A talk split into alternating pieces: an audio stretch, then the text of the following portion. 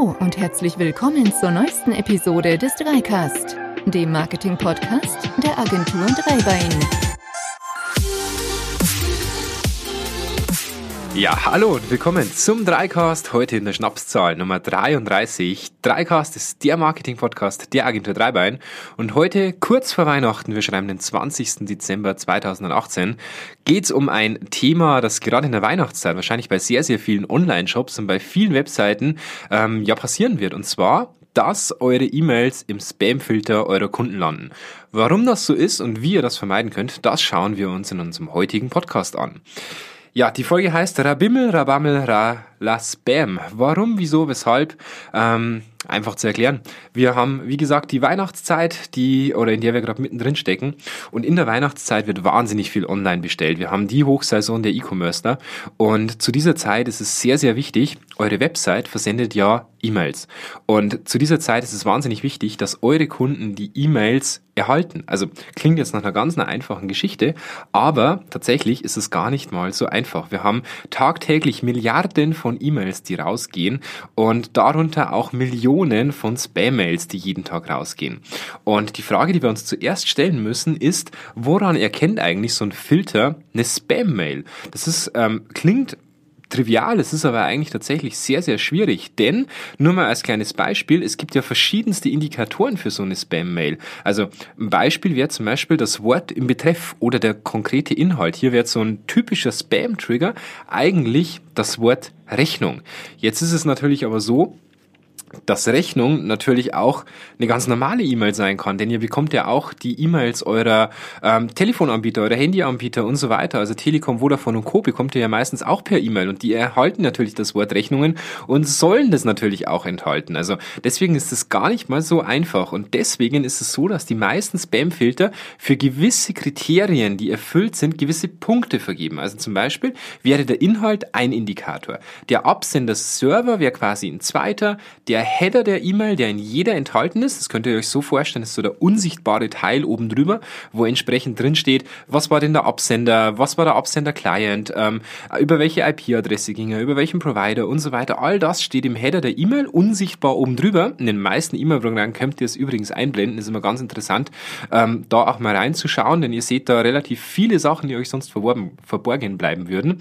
Und aus all diesen Punkten werden entsprechend Faktoren herausgearbeitet und die werden berechnet. Das heißt zum Beispiel, die Spam-E-Mails oder die Spam-Filter sagen, ab 80 Punkten bist du ein Spam und wirst so eingeordnet. Jetzt enthält es das Punkt Rech oder enthält die E-Mail den Punkt Rechnung, kriegt er schon mal 20 Punkte. Enthält weiterhin eine schlechte IP-Adresse, kriegt er weitere 40 Punkte. Enthält weitere oder einen Blacklist-Eintrag, erhält er 100 Punkte und ist sofort automatisch ein Spam.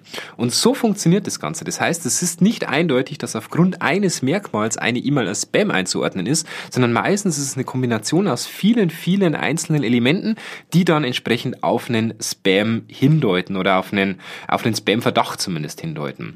Und wenn ihr das mal testen wollt, da gibt es ein ganz ein tolles Tool, das ich auch selber gerne hernehme, und zwar mail-tester.com. Das ist eine kostenfreie Seite und wenn ihr da drauf geht, dann bekommt ihr eine E-Mail-Adresse eingeblendet. Die heißt dann meistens sowas wie test irgendeine Zahl, irgendeine Buchstabenkombination at mail-tester.com.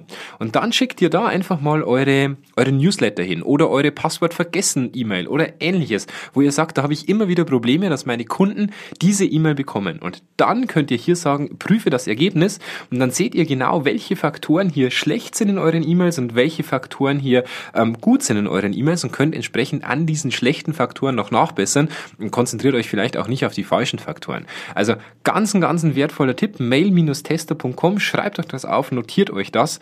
Ähm, ihr findet es aber natürlich auch wieder in unserem Blogbeitrag unter agentur-dreibein.de. Ganz ein toller Tipp, schaut da mal rein, ähm, wirklich Gold wert, das auch zu checken. Ähm, die Frage, die wir uns dann stellen, ist eigentlich, essentiell, wie verschickt eigentlich so eine Website E-Mails? Und da gibt's auch die verschiedensten Möglichkeiten. Diese verschiedenen Möglichkeiten haben unterschiedliche Geschwindigkeiten und eine unterschiedliche Anfälligkeit auch in den Spam-Filtern zu landen. Das erste der absolute Standard ist der Versand per PHP Sendmail. Das ist einfach eine Funktion, die PHP, das ist die Programmiersprache, die hinter 98 Prozent aller Webseiten steckt, ähm, integriert ist und diese Send-Mail-Funktion ermöglicht es euch ganz, ganz einfach, ähm, ja, eine E-Mail rauszuschicken. Wird von den allermeisten CMS-Systemen benutzt, sei es ein WordPress, sei es ein Joomla, sei es ein Contao, wie in unserem Fall und so weiter. Die meisten Systeme nutzen diese Möglichkeit. Aber die landet natürlich sehr, sehr häufig im Spam. Warum, wieso, weshalb? Ganz einfach. Die Sendmail wird sozusagen über einen, jetzt wird es ein bisschen technisch, hinterlegten SMTP-Server in der PHP-Konfigurationsdatei rausgeschickt und der ist meistens ein bisschen anders als eure Domain. Und jetzt habt ihr das Problem, ihr könnt ja in jeder E-Mail einen beliebigen Absender eintragen. Dieser Absender passt nicht zum Absender des, ähm, des Postausgangsservers. Und das ist schon ein großes Kriterium für entsprechend eine Einstufung als Spam. Und meistens werden die Header nicht bearbeitet. Da steckt ein ganz großes Potenzial drin, denn PHP Sendmail wäre theoretisch gar nicht so schlecht, aber die Header werden meistens unbearbeitet rausgeschickt und da steckt die eigentliche Krux drin, denn unbearbeitete Header heißt keine hinterlegten äh, oder Empfänger- oder Absenderinformationen und das führt einfach sehr, sehr schnell zu einer Eintragung im entsprechenden oder zu einer Auslösung des entsprechenden Spamfilters. Man kann dafür aber tatsächlich relativ viel machen. Es gibt da zum Beispiel die SPF-Records. Das kann man sozusagen bei der E-Mail ähm, hinterlegen im Header und bei eurer Domain. Und dann kann entsprechend der Absender auch schauen, ob die E-Mail wirklich von euch war. Das sorgt für eine wesentlich bessere Einordnung.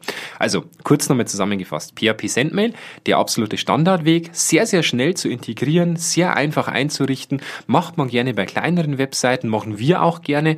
Ähm, aber bitte Vorsicht, PHP Sendmail tatsächlich nur nutzen, wo ihr sagt, der Versand der E-Mail A, die Geschwindigkeit ist nicht kriegsentscheidend, ganz wichtig. Und B, es gibt noch ein Backup. Also das heißt zum Beispiel bei einem Anfrageformular in der Website wird das Ganze entsprechend noch zum Beispiel in einer, in einer Datenbank gespeichert oder in einer Datei gespeichert oder, oder, oder, damit ihr hier immer wieder als Backup auf diese Anfragen zugreifen könnt.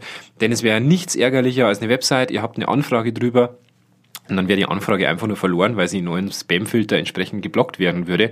Ähm, ja, schlimmer geht's glaube ich nicht.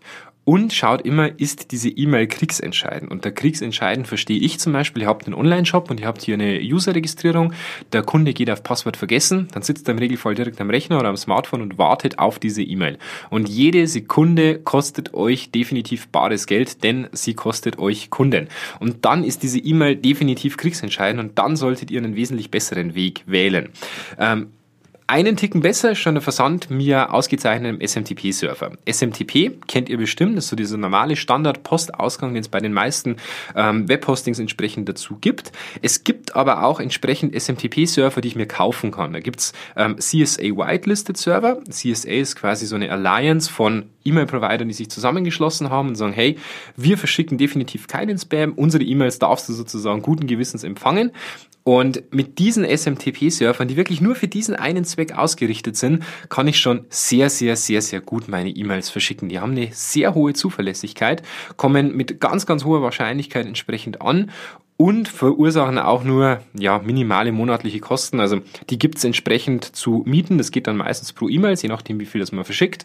Ähm, es gibt aber auch Dienste, da sind solche SMTP-Server mit Zertifizierung auch dabei. Also es gibt zum Beispiel von der G Suite, für alle, die Google-Nutzer sind, gibt es zum Beispiel den G Suite Relay SMTP. Klingt jetzt kompliziert, ist es aber eigentlich nicht, heißt nichts anderes als alle G Suite-Nutzer haben zum Beispiel einen SMTP-Server gleich schon dabei, der, ich glaube, das 130-fache der eingerichteten Accounts an E-Mail E-Mails pro Tag schafft. Also das heißt, wir haben jetzt zum Beispiel ähm, 13 registrierte ähm, Mitarbeiter bei uns in der G Suite und es wären dann im Endeffekt bei uns schon 1700 E-Mails pro Tag. Also wenn wir so viele Anfragen über die Website kriegen, dann ja, hätten wir noch mehr Mitarbeiter und dann wäre das auch wiederum kein Problem.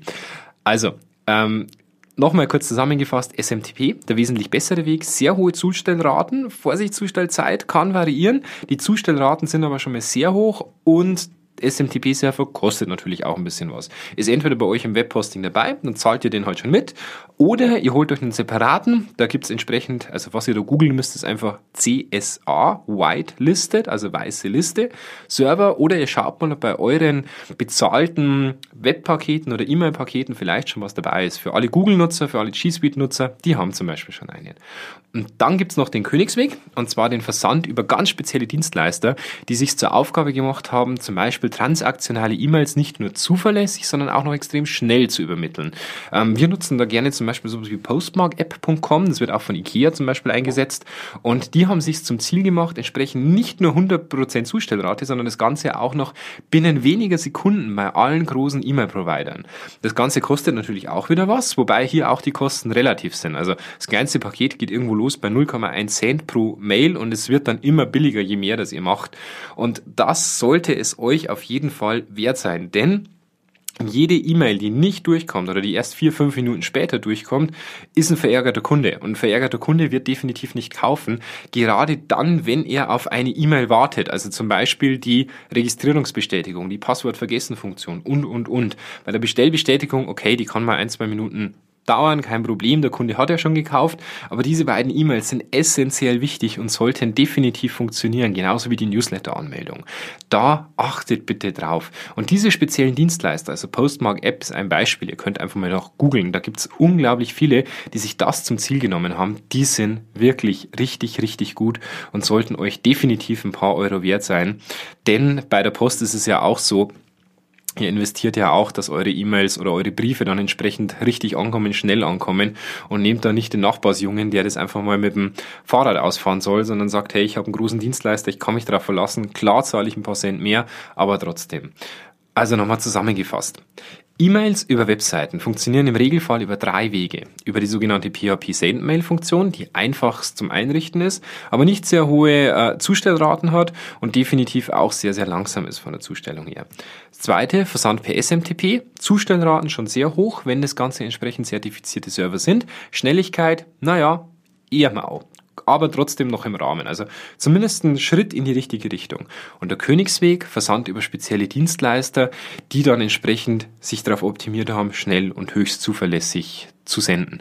Da müsst ihr allerdings aufpassen, eure E-Mails werden dann aber auch von diesen Dienstleistern schnell durchforstet, ob hier andere Spam-auslösende Filter drin angetriggert werden, zum Beispiel, dass ihr wirklich auch Spams verschickt, denn diese User wollen definitiv hohe Zustellraten und müssen dementsprechend auch ähm, schauen, dass die E-Mails, die sie in der Tat rausschicken, wirklich auch gut sind und wirklich auch spamfrei sind. Und ja, das sind die drei Wege.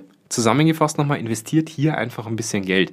Ähm, als kleines Beispiel in eure Telefonanlage, in euren Internetanschluss oder euren Handyprovider investiert ihr ja auch definitiv Geld, um da ein Netz zu haben. Also wärt ihr im Bayerischen Wald, hättet ihr definitiv kein E-Netz, denn die gibt's hier kaum, außer in den größeren Orten.